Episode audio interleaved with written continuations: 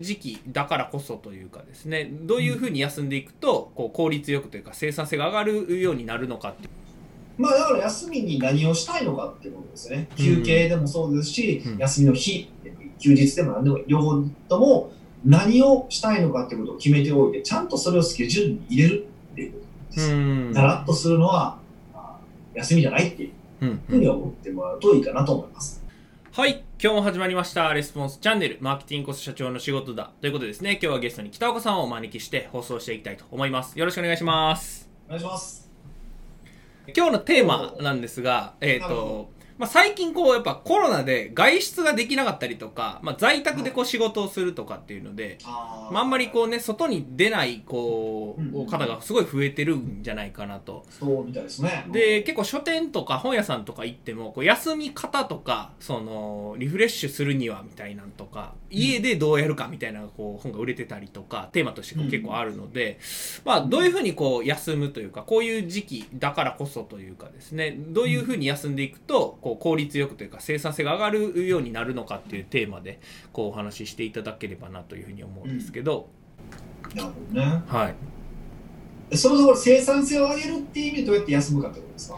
あの趣味がある人ってもうその趣味をやりたいから休むわけじゃないですか。はい、はい、そうでそ ういうこすと。じゃなくてってことですか生産性を上げるっていうところですね。あーはい、生産性こをれ上だげかる。ら、まあ、あの観点こう休むってすごいぼやっとしてて、うん、うん、えっと、仕事と仕事の合間に休むっていう意味も休むっていうけど、はい、えっと例えばそこは今の話じゃないですけど、はいえっと、休暇を取ってどっかを行くっていうのも休むうん、うん、じゃないですか、はいまあ、1日でも、まあ、1週間でも構わないんですけど、うん、はい、で、っていうのはまずわ分けて考えた方が、まあ、分けて考え、うん分けて考える必要はないけど、まあ、あのそこは違うよねってことは理解してうーん、あると思うんです。はい、はい、で、仕事の生産性をあつ、あのー高めるっていう意味では休んでいくと、うんえっと、そのまず日常の仕事の休みをどうするのかうーん。っていうことからまず考えていく方がいいと。えっと、仕事と仕事、仕事をやってるわけですけど、はいその仕事と仕事の合間の時間を休むっていう感じ。お昼で休休憩憩。を、休憩を取るか。ああ、なるほど、なるほど。休憩を正しくどうやって取るのかっていうことを考えましょうっていうのはあるんですよね。うん、うん、うん、うん、うんうんで、。まあもちろん、あのお休みをどう過ごすのかっていうのもあるんでしょうけうど、んまあはい両方ともですよね。うん、うん、うん。でも両方ともその休憩の話と、まあ、はいお休みの日っていう意味で分けましょうか。うん。休憩もお休みの日もみんなね、えっと、こう、まあ、できてないことがあるんですよ。うん、うん、うん。もう、絶対にできてないことがあって、何かあるっていうとそれは、は休憩とか休みの日にうん何をするか決めてないことなんですよ。だから、例えば、うん、うんあの仕事のね、はい休憩、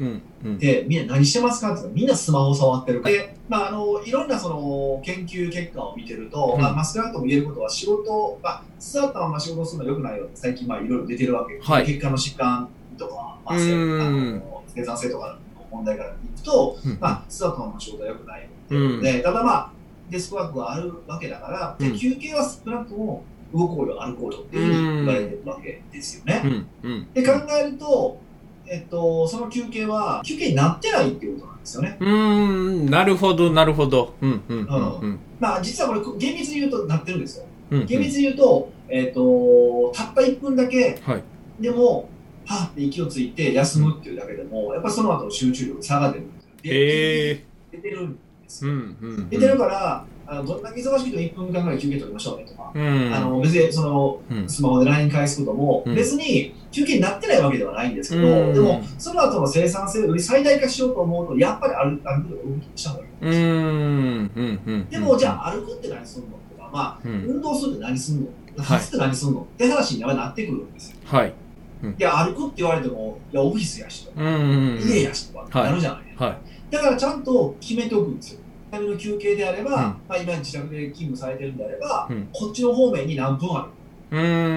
ん、 2回目の休憩はヨガマット引いて、うんこのサーキットトレーニングをする、うん、うん。うん、うん。っていうふうに休憩でやることを決める、うん。これ休みは全く同じことで、はい休みの日に例えばここに行くうん、これをやるうん、うん。っていうこともちゃんと決めておきましょうと、うーん。あのだらっとこうもうこもうこんな感じのやつあるじゃないですかはい。これ休みじゃないんですよ ちょっと見にくいだらーってこういう感じのうこんれ全然これはもうこれは休んでるんですけど、まあ、やすちょっと休みとは違う本来的な休みではないアクティブな休みではないうん、うん、うん。だからやっぱり休むっっていうのはちゃんと決めておくっていうんですよね。うんそうすると、うんその後の生産性っていうのがまあ上がるっていう。うーんなるほどなるほどそのじゃああ普段の仕事の時の休憩のに何をやるのかっていうのと、おその週次というか、まあ、土日休まれる方やったらその土日にはい。こう休休暇を取るというか休みを取るっていう時に何をやるかっていうのをこう決めておくと、んんんそうですね。なるほほどなるほどちなみにその、まあ、決めるっていうところがすごい重要なこう何するかを決めるのがすごい重要だと思うんですけど、うんそれをこう決めるなんかタイミングだったりとかこう、うんこれをやろうっていうふうにこうんどうやって決めていくんかなっていうのがああ。やったことない人からしたらぼ僕は多分そんなにこう休暇に何しようってあんまり決めないというかあんまり決めたことないんですよね。はいはいはい。どういうふうにこう決めていくといいのかなっていうのがこうイメージがあんまりつかないんですけどどういうふうにこう決めていくとおすご質問ですね。 それは質問ですかえっとね、えっと、まあ、ことを、はい。うんとまあ、その日常の業務の間のその休憩っていうのは、もうルーティンにしてしまうということなんですよ。うーん、うん、うん、うん。うんだから、僕の場合でも1回目の休憩これやって、2回目の休憩これやってってや決めやってやってるんですけど、はいでそれ大体どれぐらい期があるかって3ヶ月に1回なんですよ。変えるんですね、そのルーチン自体の。あ僕の場あれ合はね、これもそのマニアックな話になりますけど、はい僕はあの、まあ、トレーナーを何人かつけてるんですよはいまあ、いろんな各分野の、その有酸素なら有酸素、有酸素運動を、はい。えっと、筋トレは筋トレ、へーで、あの、インナーマッスル、インナーマッスうん、うん、ル。で、その時の、僕自身の体の課題ってあるわけですよ。うん。うん、で、その課題に関して、えー、まあ、何かアプローチをしたいわけです。もちろんそれは週1回とかジム行ったりとかするっていうのもあるんですけど、うん。日常でもやっぱりしたいわけですうよね。ん。で、その時に、じゃあその時に一番の僕課題これだなって思った時に、じゃあそのトレーナーのところに行って、うんえっと、まあ僕の場合50分一節集合してる。で、はい50分で10分休憩、50分で10分休う憩。だから、ん。少なくとも朝の2回です。10分休憩2回でうん。できる運動は何かないか。うん、うん、うん。で、それを、えっと、動画にして起こせ。ってうーん。言っうんて、終わった、えっと、みあの、もらって、その動画を見ながら運動する。うん。うーん。で、なんで、まあ、うん僕の場合は、その、えっと、3ヶ月に1回のその経営計画合宿っていうのをやってますから、その自分自社のビジネスを見直し、えうん将来これからどうやっていくのか考える、うん、うん。作ってるから、その時にそれも一緒にやってますうね。ーん、なるほど、なるほど。うん、うん、うん、うん。じゃあ普段の、その、休憩というか、の時はうんテーマをこう、その経営計画の時に決めて、それをじゃあ毎日やっていくみたいな。そうですね。うんで、休みの日の話も、まあ、ほぼ同じ、まあまあ、年間、基本年間計画で大体どこ行こう、ここ行こうって決めてしまってるんですよ。はい、はい。で、えっ、と、まあ、今年だと本当にな、もう、まあ、もう全部無理になっちゃいましたけど、うんアメリカ行くのと、イタリア行くのと、うんブラジル行くのって決めてたんですけど、うんまあ、全部無理になっちゃったんですけど、うんまあ、決めてあったんですよ。うん。まあ、休はみってあったから、い。で、その休みで、じゃあ今やったら、まあ、結局、